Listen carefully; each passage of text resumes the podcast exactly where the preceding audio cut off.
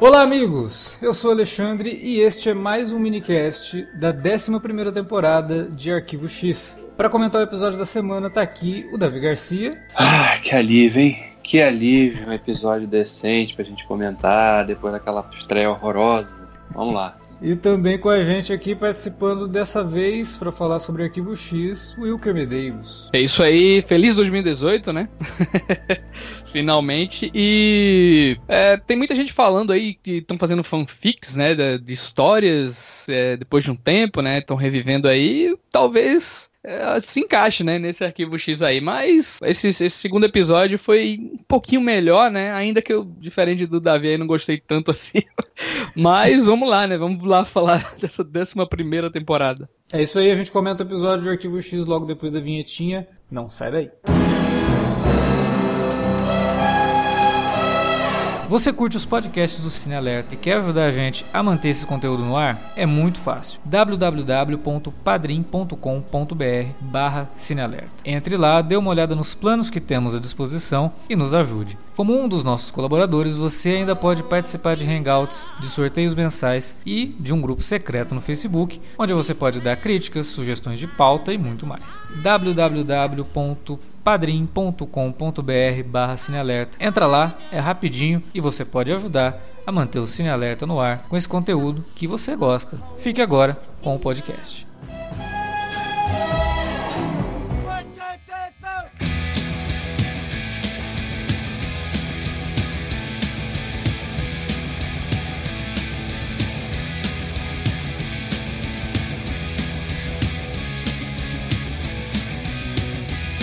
Teve um negócio que eu achei legal nesse episódio, e aí é pessoal, né? Porque parece que a gente tinha assistido esse episódio antes de gravar o, o primeiro minicast. Porque muito da, do que a gente comentou aqui, que poderia servir de base para uma temporada interessante de Arquivo X, é utilizado nesse episódio, que é o This, né, que é escrito pelo Glenn Morgan e dirigido pelo Glenn Morgan, que já é um veterano de Arquivo X e sempre trouxe episódios bem humorados e que trabalhava bem a dinâmica do, do, dos protagonistas, né, do, do Mulder e da Scully. E esse episódio, além de trabalhar bem a dinâmica do Mulder e da Scully, ele é um episódio cheio de referências ao mundo atual. Faz vários comentários, alguns interessantes, outros nem tanto, mas eu achei melhor do que o que a gente viu semana passada nesse sentido. Porque da semana passada também fazia, mas era uma coisa que eu até falei, ah, é bacana, mas ainda é superficial, né? E aqui não. E aqui eles utilizam esses pequenos pontos como parte da trama e eu acho que funcionou bem. Embora esse episódio tome caminhos para resolver os problemas que são um pouco esquisitos, para dizer o mínimo, é, eu gostei muito mais desse segundo episódio da 11 primeira temporada do que da estreia, obviamente, porque a estreia para mim foi desastrosa em todos os sentidos. Mas eu queria saber primeiro do Wilker. Você não gostou do episódio, Wilker? O que aconteceu? Não é questão de ter gostado ou não, né? Pra mim, essa temporada ela começa completamente equivocada, é, até na razão de existir, de como o Chris Carter construiu ela, né? Ele parecia um cara que queria colocar tanta coisa ali naquele episódio e acabou se atropelando com tudo que ele já fez, com tudo que ele já construiu, né? E prejudicou, né? Quase maculou, né, cara?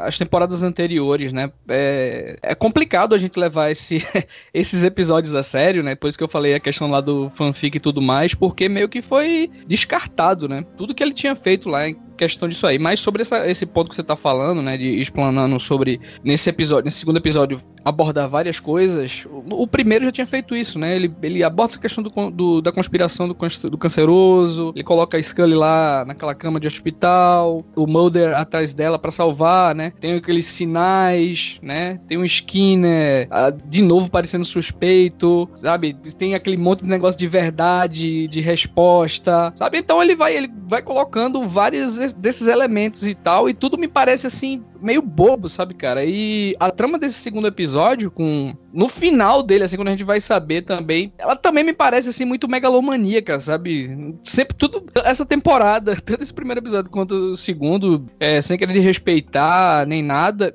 me soou, assim, muito besta, um besterol, sabe? Assim, muito bobo, assim. Eu queria fazer algo muito grandioso, assim, revolucionário, crítico, né?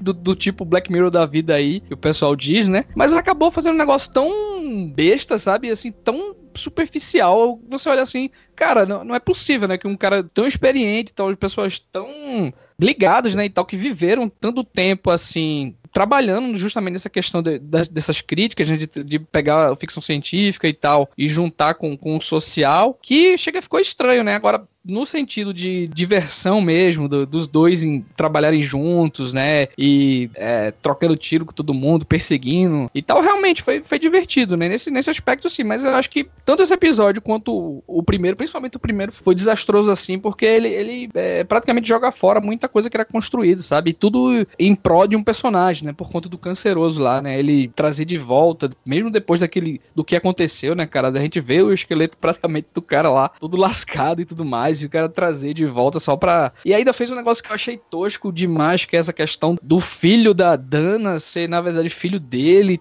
Cara, é uma bagunça total, assim. Eu não sei para onde essa série vai continuar, sabe? Eu acho que vale da gente assistir justamente por essa diversão mesmo, sabe? Mas eu não sei se vale a pena isso. Eu não sei se vale a pena continuar com isso, tá ligado? E você, Davi, você tá mais otimista a respeito da temporada depois desse segundo episódio? Pô, bem mais, cara. Eu, eu concordo em parte com o que o Wilker falou, principalmente, obviamente, em relação ao primeiro episódio, porque realmente foi uma lástima, né? E até complementaria o que o Wilker falou, porque a gente não comentou no, no minicast do primeiro episódio, que o que o Chris Carter fez com a mitologia agora, ele, ele tá prestando um desserviço, né? Porque muita gente que não conhece Arquivo X gerações mais novas, né? E que deve, ah, deixa eu dar uma conferida aí nessa série para ver se de repente vale a pena maratonar. Se o cara vê aquele primeiro episódio, por exemplo, ele faz, pô, essa série aí que, que meu pai adora, meu tio adora, todo mundo fala que era do caramba, essa porcaria mal escrita, né? É, é, é terrível, cara, isso. O, o, que ele fez. Mas falando sobre o segundo episódio, eu gostei bem mais. Primeiro, porque o Chris Carter não escreveu. Segundo, que ele não dirigiu. A gente tem dois problemas a menos, né? Roteiros é,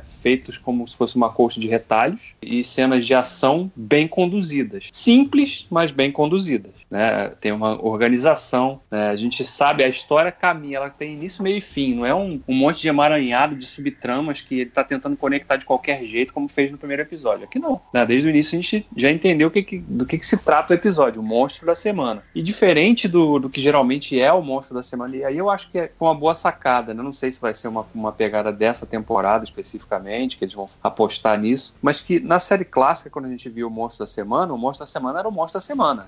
A gente não tinha é, a, a, mitologia no, como, rolando ali num pano de fundo. Aqui não, né? Nesse segundo episódio, embora ele seja um monstro da semana, sim, a gente também tem traços dessa mitologia ainda rolando por trás aí, do que, que esse sindicato está tentando fazer. Né? Ela está tomando forma justamente através do que a gente viu, o Langley, a, a personalidade, a mente do Langley, numa realidade virtual, né? E que tá, aquilo ali estava sendo usado para algum esforço do, do, do, plano deles, de dizimar a humanidade e tentar criar uma coisa nova. Né? Tá relacionado. Mas ele funciona como um episódio isolado né, dentro da história. Primeiro porque ele revisita, ele dá a oportunidade de revisitar esse personagem de uma forma interessante, sem ser tão forçada, na verdade, porque ele não está ressuscitando um personagem como eu achei que ele pudesse acabar fazendo. E aí, por outro lado, você joga até aquela revista, né, você tinha comentado que eles fizeram, né, uma revista depois que fazia um retcon lá que os, os pistoleiros não tinham morrido, mas aí, na verdade, a série diz que eles morreram sim. Então, você, trouxa que comprou a revista, é trouxa mesmo. É, não. Comprou, essa, essa... comprou uma fanfic oficial, né? essa HQ Exatamente. Que saiu mostrando os, os, pistoleiros solitários, ela é uma HQ que saiu com o título de X-Files Season 10. Né? Uhum. Antes de ser anunciado como que, que teria um revival, uma, uma décima temporada na TV e supervisionada pelo Chris Carter, né? E eu, eu, até fico me perguntando se ele realmente não se arrependeu de ter matado os pistoleiros lá na, na última temporada de Arquivo X, né? Na, da run original de Arquivo X. É, e eu acho que ele se arrependeu sim, mas ele não, sei lá, cara, eu acho que ele não colocaria na TV aquilo que ele pôs no quadrinho de, olha, vamos criar aqui um negócio que os pistoleiros na verdade é, forjaram a própria morte, estão escondidos ah. Ah, cara, tu, tu, tu, duvida disso aí depois do que ele fez com o Canceroso, cara? É, pois é, né? Pois é. Sabe, sabe o que ela me pareceu também? Arquivo X me soou a partir daquele desse episódio anterior, porque para mim ele foi um desastre, um desastre assim e prejudicial num ponto que tudo que Arquivo X vai fazer a partir de agora, ela deixou de ter peso, tá ligado? Deixou de, de acrescentar um peso dramático a qualquer dano que a Scully venha sentir, ou, ou sabe? Tudo parece assim, tipo, não, isso não aconteceu porque de repente aconteceu outra coisa e eles sobreviveram e tudo mais. E até essa questão de trazer o, o Langley lá na, numa vida virtual, né? Numa esfera virtual lá, que ele tava lá aprisionado, sei lá. E ele disse que junto dele tinha outras personalidades, né? Também lá, né? É, inclusive, Jobs, né? esse, esse é o momento mais interessante do episódio. Esse discurso do é, é como se É como se fosse uma realidade mesmo, né? Onde vivem outras, outras pessoas, né? Não, tal, mais, assim. mais importante que isso, né? Eu acho que a gente sempre comenta aqui a questão de. A boa ficção científica, ela na verdade comenta aquilo que a gente está vivendo, independente se ela se passa no futuro, numa realidade alternativa ou numa realidade virtual. É, os comentários que o Langley faz ali são muito pertinentes, principalmente numa frase que ele fala, né? Todo mundo aqui sonha, mas estamos impedidos de sonhar, né? É, ele está falando de uma realidade virtual onde as pessoas estão lá, vivas, entre aspas, a consciência das pessoas estão lá. Só que existem grandes corporações que também estão lá, existem grandes, é, grandes interesses que também estão lá e que não deixam essas grandes mentes pensarem efetivamente. Né? Elas estão ali simplesmente porque essas empresas têm planos e eles precisam desse pessoal para concretizar esses planos. Então eu gostei desse comentário e até lembrou, o Wilker citou ali atrás, a própria Black Mirror, lembrou Mr. Robot, lembrou um monte de série que surgiu recentemente tentando comentar sobre a situação da sociedade atual, né? Atrave através do, de um elo virtual, né? Através de um elo virtual. Eu gostei disso. Isso eu achei uma baita sacada do Glenn Morgan. E é o tipo de coisa que a gente só consegue ver nos episódios que ou Glenn Morgan ou Darren Morgan escrevem, assim. Porque o Chris Carter nunca teve muito, é, muita sensibilidade para isso. E na época do, do, Arquivo X clássico também o Vince Gilligan conseguia trazer isso para a série. Só que a série agora, ela tá muito mais pautada no mundo real, né? Ela faz comentários uhum. de coisas que a gente está vivendo, como por exemplo, o Skinner falar pro Mulder que o FBI não está muito bem visto pela Casa Branca. O discurso inicial lá do canceroso no início, do, do, ele... do, primeiro, é, do primeiro episódio, sim, sim. Exatamente, né? Ele vai, ele foi que nem fizeram na décima temporada também, né? Eles vão colocando elementos da, da nossa atualidade junto com a série, né? E trabalhando. Foi uma atualizada honesta que eles tentaram fazer, sabe? Nada genial nem algo do tipo e tal, mais honesta assim para fazer uma, uma rima legal com o que se tem tem hoje, né? Porque as produções mudaram, né, cara? Independente assim, o nível foi elevado, né, do, do que se tem hoje. É, antigamente o Arquivo X não fazia isso, né? Você tinha menções assim que, olha, sim, isso se passa nos Estados Unidos no período dos anos 90, porque você tem menção ao Clinton, por exemplo, mas não tinham grandes elaborações assim sobre o que estava acontecendo no mundo naquele momento. Agora não, agora eles estão mais calcados nisso. E eu acho que isso pode dar vazão para histórias interessantes. E essa é uma delas. Assim. Semana passada a gente tinha comentado isso. O mundo hoje é muito mais assustador. E aí eu falei o negócio e o Mulder falou a mesma coisa nesse episódio. O mundo hoje está muito mais assustador do que estava na época deles. Na época deles a gente se assustava com o, o monstro lá, o, o, monstro que era um verme humano. Aqui, cara, a gente tá assustado no mundo real com o Trump ameaçando apertar um botão para explodir a Coreia. Então, porra. E, e, e também com as, era um mundo muito mais simples, tá? E é outra frase que o Skinner fala nesse episódio, né? Porque você tem tantos interesses difusos no mundo de hoje e às vezes colaborando entre si, às vezes querendo se destruir, que você realmente fica sabendo, eu vou acreditar em quê, no quê, em quem, né? e é bem isso, o Mulder, e é engraçado até nesse segundo episódio, que tem um, quando a, esse cara lhe pergunta um negócio pro Mulder lá, ele, você acha que é, pô, não sei. É, o Mulder sempre, tinha, sempre era o cara que tinha uma teoria para explicar qualquer coisa. E agora ele não sabe mais, cara, ele não tem é porque mais. é uma cara. trama política muito forte agora, né? Que envolve, né? Além de ficção mesmo, ou no que vocês acabaram falando, né? Monstro da semana, ou algo do tipo, né? Sempre aquela trama mais política de que é, a gente imaginar coisas do espaço e tal. Achei legal, achei legal a dinâmica, né? Eu tinha falado no começo que eu gostei da dinâmica do, do Mulder e da Scully, principalmente nas cenas ali no cemitério, os dois conversando, né? E tem uma, um, um diálogo do Mulder também que ele fala que. Aliás, a Scully pergunta pra ele: Nossa, como é que você aprendeu a manusear algemas assim, né? Ele olha para ela como se eu não soubesse, hum. né? É. é... Esse é bem do Glenn Morgan, né? De, de colocar um humor negro. Às vezes até numa cena que não cabe, mas aí ele reconhece isso, naquela do. Quando eles estão procurando aquela professora, né? E aí ela. É, você, você parece que tá sonhando, ele, ah, e quem, nunca, e quem não sonha comigo, né? Aí a professora, ele percebe que ele falou uma troço fora de hora, ele ah, ah, é, dá aquela disfarçada, pigarreada, assim. Né? Agora, é Alex, bem... aliás, aliás a, a, a, essa professora, vivida pela Sandrine Holt, que é a atriz que tá em todas as séries do mundo, É uma coisa impressionante, essa mulher tá em todo lugar, MacGyver, Mr. Robot, não importa emissora, não importa, não importa, ela tá lá fazendo algum personagem. Só que tem uma coisa que me incomoda nessas novas aventuras do Mulder e da Scully, cara. É... A cena inicial, ela é empolgante, né? Tem uma invasão na casa do Mulder, e aí a Scully desliza debaixo da mesa, chuta a mesa, usa a mesa de escudo e dá tiro, e o Mulder também dá tiro, não sei o que. Isso não é exatamente o que a gente espera dos dois agentes, sabe? Principalmente depois de 20 anos já na ativa. Lá no começo, quando eles eram jovens, eles não faziam isso, cara. Agora que eles estão mais velhos, eles estão agindo dessa forma meio Jack Bauer. Isso daí ainda tem uma resistênciazinha. Eu gosto deles mais como cerebrais, cerebrais assim assim, não gosto deles como. Por mais que, óbvio, eles são agentes do FBI, eles têm treinamento para isso. Eu, como eu falei semana passada, a gente via isso na série.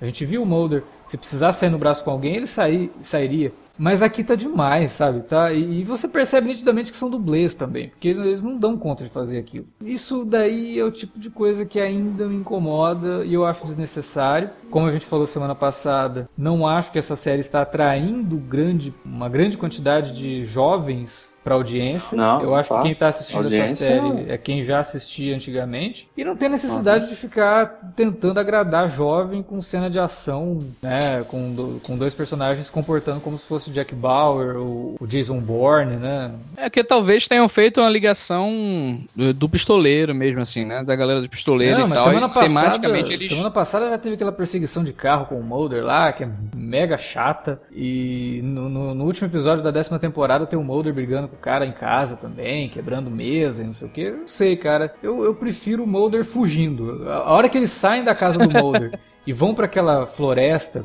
aquela neblina, um monte de pinheiro e não sei o que. Aquilo para mim é arquivo X, entendeu?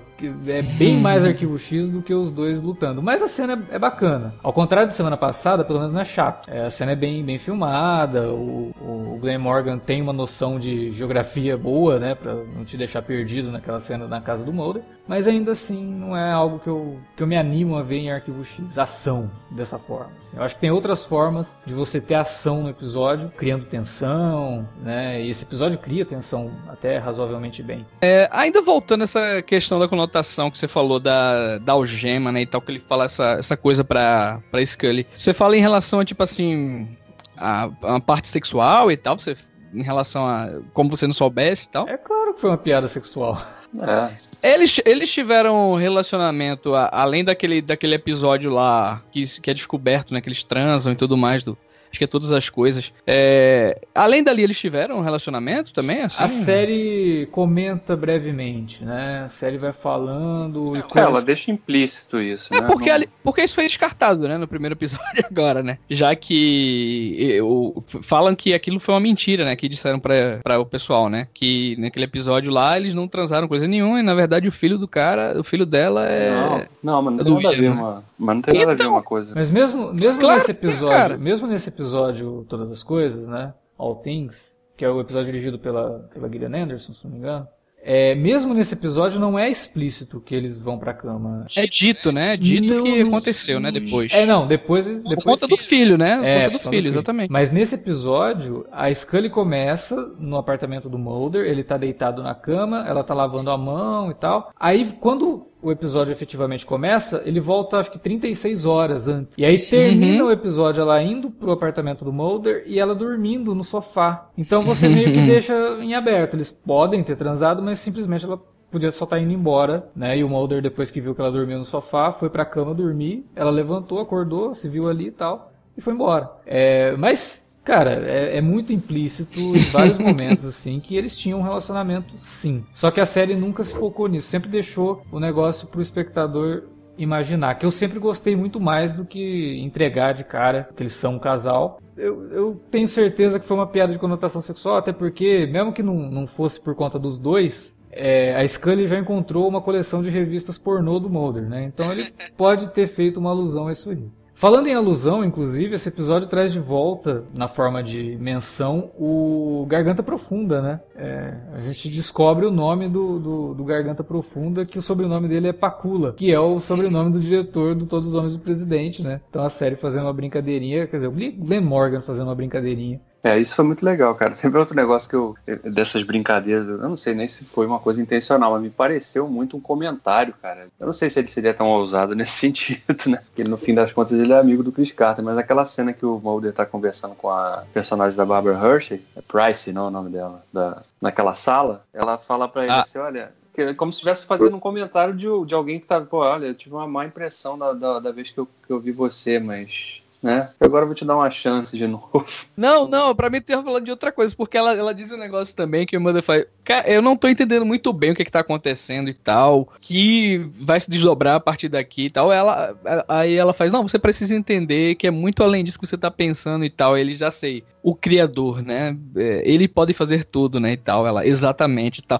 É, é um comentáriozinho também que você olha assim, caramba, velho. É, é uma rima total com o que vai acontecer a partir daí, sabe? É, ela tá falando da trama que vai né, desdobrar a partir daí, mas também de como essa temporada, né? E o que o Chris Carter quer fazer com a série a partir daí também, sabe? Teve outro negócio também que eu achei legal de, de, de referência que a série fez a ela mesma, que a gente via sempre, né? Vários momentos que dois achavam alguma coisa, né? Ó lá, conseguimos provar que tem alienígena ali, por exemplo. Vamos chamar o pessoal lá pra. Aí chegava a galera, tava a sala vazia lá. Aí esse episódio é a mesma coisa, praticamente. Eles vão lá, vão lá chamar o pessoal pra passar aqui pra gente pegar e, e processar esse pessoal todo. Aí chega lá, no, já tiraram os servidores. So, soltar os fios, né? Soltar os fios. Aquele prédio, aquele prédio, inclusive, me lembrou o prédio lá da, do primeiro episódio do Twin Peaks, da, da nova temporada. No meio de Nova York, onde fazem umas experiências, não sei o que. Eu falei, ô oh, rapaz, será, né? Mas não era o mesmo prédio. Podia ser, podia ser. Inclusive, Arquivo X podia ter a qualidade, né? Twin Peaks. É, aí também, né? nem, Mas... nem se compara, né, cara? A gente até tinha falado. Eu não sei se. É, acho que foi no episódio, no, no minicast de Twin Peaks, né? A gente comentou, pô, tomara que o Chris Carter esteja assistindo Twin Peaks, né? entenda que para voltar você tem que fazer uma coisa diferente, bacana e tal. Pois é, porque a terceira temporada de Twin Peaks elevou tudo, né? Pelo que o pessoal tá falando, é, é até superior ao que tinham feito anteriormente, né? Assim, é bem mais ousada, né? E tal, tudo mais. Sim, experimental pra caramba. Eu, eu nem acho que o Arquivo X deveria ser experimental, né? Não é sobre isso. Claro, Mas é claro, claro. de do cara pegar e falar, porra, é a minha obra, né? Eu não vou voltar para. É inteligente, né, Alex? Dá pra você fazer uma trama inteligente com dois investigadores e tudo mais. Arquivo X tem grandes episódios aí de, de tramas que envolvem também política, sabe? Misturado com ufologia e tudo mais. Dá pra você criar algo inteligente assim desse ponto também. Talvez seja é, o próprio Chris Carter, né? O criador lá, ele, ele, queira fazer algo do modo dele, né? Não queira chamar novas mentes, novas pessoas e queiram fazer algo assim nessa, uma pegada mais vintage mesmo, né? E tal, trazer essa, essa, esse outro lado mas sei lá, cara. No diferente dele, o Lynch evoluiu pra caramba, né? Também. é, não dá pra comparar Chris Carter com o David Lynch. ah, é, pelo amor de Deus. O David Lynch não é só Twin Peaks, o David Lynch é um monte de coisa. O Chris Carter é só Arquivo X, então uhum. já parte daí. Cara, mas assim, eu, eu, eu preferi muito mais esse episódio, gostei realmente desse episódio. Achei que ele funciona, como eu falei, de forma isolada e também ele até faz algumas remendadas, tenta pelo menos fazer uma remendada aí com essa mitologia trôpega que foi introduzida no, no primeiro episódio. e, e, acho que principalmente ele estabelece uma, uma, Apesar dessa ressalva que o Alex fez, que, que sim, eu concordo, mas eu acho que ele se, se usada de uma forma dosada, que é colocar dois mais envolvidos em cena de ação, pode funcionar, mas não pode ser só isso, né? Tem que ser, a gente tem que ver os dois sendo cerebrais, como eles sempre foram, também. Né? Não pode ser ação em primeiro plano, racionalidade em segundo, é o contrário. É, tem, mas não sei se. Tem que ter investigação, né? Na verdade, né? Sim, Clima de investigação, ter... de ah, mistério, e... isso aí é fundamental, né? É, e eu, eu, acho que funciona, que o que funciona é que os dois atores estão muito hoje, eles são muito mais experientes, eles têm uma. Eles estão muito mais à vontade fazendo o que eles fazem, né? Percebe-se nas cenas que. Pô, aquela cena do bar, que ela tá lá adormecida, aí o cara vai entregar a cerveja, ela já, né? Quase saca a arma, aí ele falou, opa, não, se pô, Aí o Mulder fala, pô, Scully, você aí toda, né, é encolhidinha aí e tal, já tá pronta para sacar a Glock. Aí ela dá uma risada, essa, você vê que é a, não é a Dana Scully que tá rindo, é a Gillian Anderson, né, que tá rindo ali, ela dá aquela risadinha de canto assim, meio que... Eles, eles, eles fazem isso, eles conseguem introduzir essa, essa leitura mais sacana, assim, nos diálogos entre os dois. E também depois do que aconteceu com ela, né, cara, no episódio anterior também, né, a mulher ia morrendo de novo, né, e, pô, tá traumatizada pra caramba, né. Não, e é, e é bom também no começo você ver que os dois estão realmente juntos, né, cara? Eles estão morando juntos, porque Começa o episódio, os dois Opa. na casa do Mulder, e aí termina com eles voltando para lá. Quer dizer, eles estão realmente morando juntos, ah. né? É, ah. e, é, e, é, bom ver isso, é bom ver essa, essa química. E eu gosto, gostava muito dos episódios bem humorados de Arquivo X, justamente por destacar mais essa química dos dois. Destacar mais os momentos espontâneos da Scully e do Mulder, sabe? Isso que você falou dela uhum. dar essa risadinha acontecia mais nos episódios mais soltos da série, quando o Mulder fazia uma piadinha sem graça e ela meio que putz, né, cara? Só você mesmo. e, e, isso é muito bom de você ver. É, e é raro. É uma série que tá aí há tanto tempo, e dois atores que estão é, trabalhando em diversos projetos, né? O, o, o Duchovny conseguiu emplacar uma carreira por conta de Californication. A Gillian Anderson fez muita coisa diferente, né? Papéis bastante interessantes. Aliás, né, esse episódio ela até cita o Hannibal Lecter. Eu falei, porra, é, então, né? É. Eu gostava muito, Alex, eu não sei se também. Eu sempre curti mais, assim, a vibe da Scully do Modem quando o Modem falava alguma coisa, começava é, acumular na cabeça dele várias ideias e tudo mais, tramas atrás de tramas, e ela sempre foi aquela pessoa mais pé no chão, né, ali, do, do, do, ponto de vista da ciência, né, e tal, vamos lá, vamos investigar, né, essa dicotomia sempre eu gostava bastante também. É, isso no começo, assim, nas, sei lá, cinco primeiras temporadas, mas depois ela começa também... É, escrachou, né, é. né, ela, depois que ela teve a experiência, né, abduzida e tudo mais, escrachou tudo. Ela ficou com a mente mais aberta para outras coisas. Esse episódio que a gente citou, inclusive, o, o All Things, ele trabalha muito isso, né? Porque ela, se, ela dá de cara com uma situação que pode envolver religiosidade, e ela era uma pessoa religiosa, mas deixa de ser para ser uma pessoa da ciência. Só que conforme ela vai trabalhando no FBI com o Mulder, ela vai tendo provas de que existem coisas que ela não pode explicar com a ciência. E ela fica aberta a isso, assim. É uma personagem. E aí, quando entra o Doggett, por exemplo, na série, que ele é bem cético, ela entra para uhum. poder fazer o, fazer o contraponto. o contraponto, né? E mesmo ela também continuando sendo cética, sem mudar as características da personagem. E uhum. eu acho que agora a gente vê o amadurecimento desses dois personagens nesse sentido. Ela continua sendo uma pessoa científica, que não vai acreditar em qualquer coisa que falam para ela, só que ela tem a mente mais aberta, por conta do relacionamento dela com o Mulder. Né? E ele, ao, ao mesmo tempo, como o Davi citou ali atrás, ele se vê em situações agora que parecem muito mais complicadas, que ele mesmo tem dificuldade em explicar. Né? Porra, dá para você abordar tanta coisa nesse sentido você consegue criar uma série nova a partir daí, com esses dois personagens. Não precisa uhum. ficar fazendo repeteco de coisas que a gente já viu lá atrás, ou trazendo mitologia e não sei o que.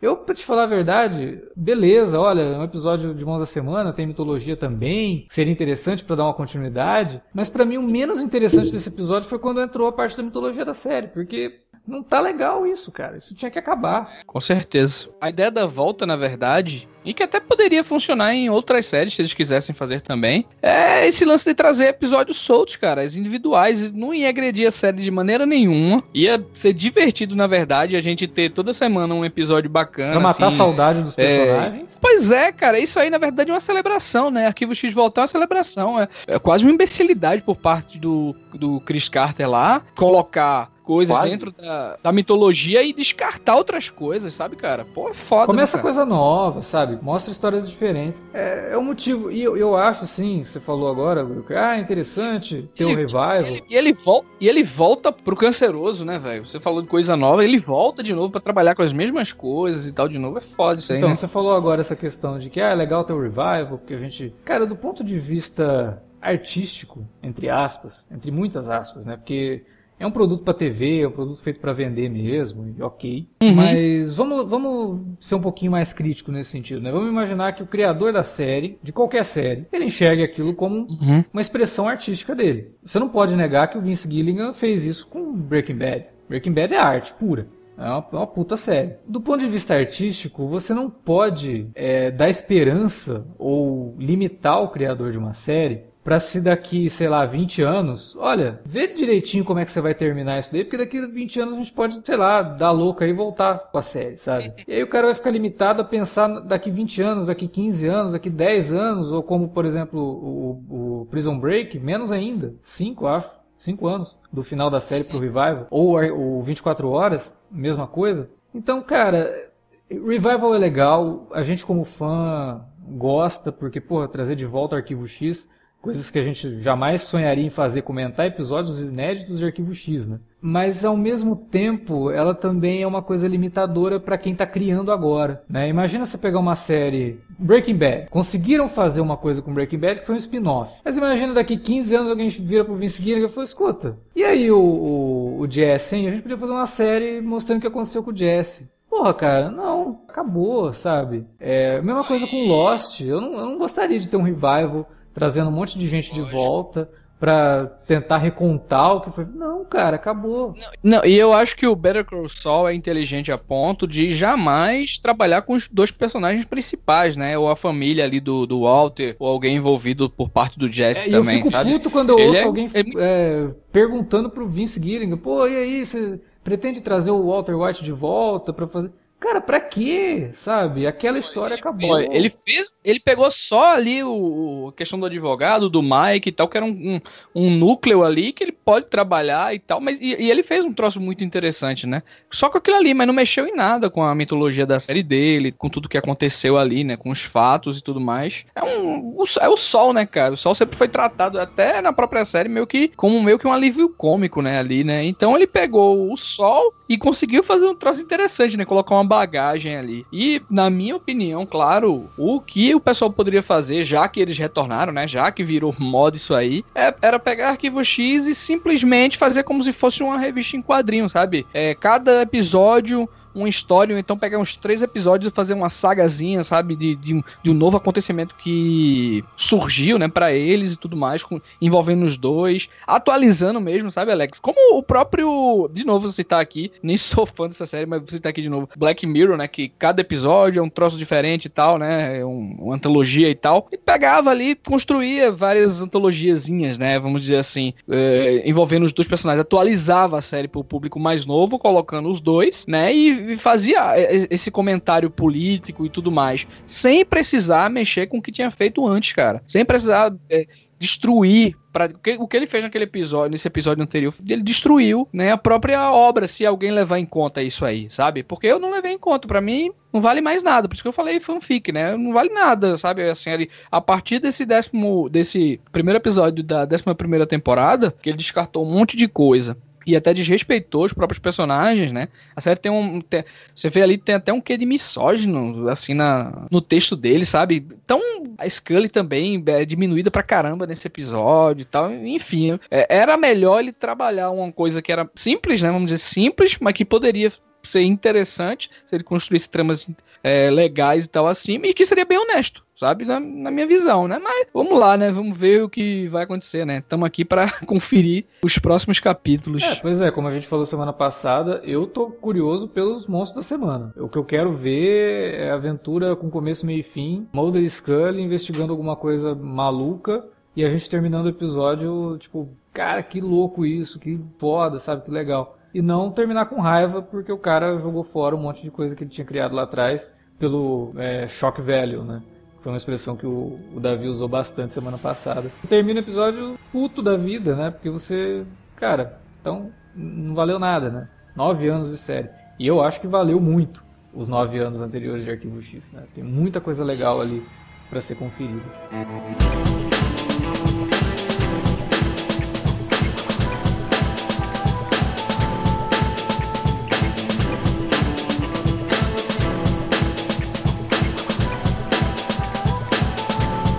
Bom, era isso que tínhamos para falar sobre o Arquivo X essa semana. Semana que vem tem mais. Se você fala pra gente o que você achou desse episódio e também do minicast. Na área de comentários, ou manda um e-mail para alertavermelho@cinealerta.com.br ou nas redes sociais facebook.com/cinealerta ou arroba cinealerta no Twitter. Utilize as redes também para divulgar o nosso conteúdo para seus amigos. Sempre é bom lembrar também que www.padrim.com.br barra cinealerta, uma das melhores formas de você ajudar a manter o nosso conteúdo no ar, continuar com a nossa produção aqui de minicasts, podcasts e textos, sempre regularmente. Entra lá, dá uma olhada, tem vários planos.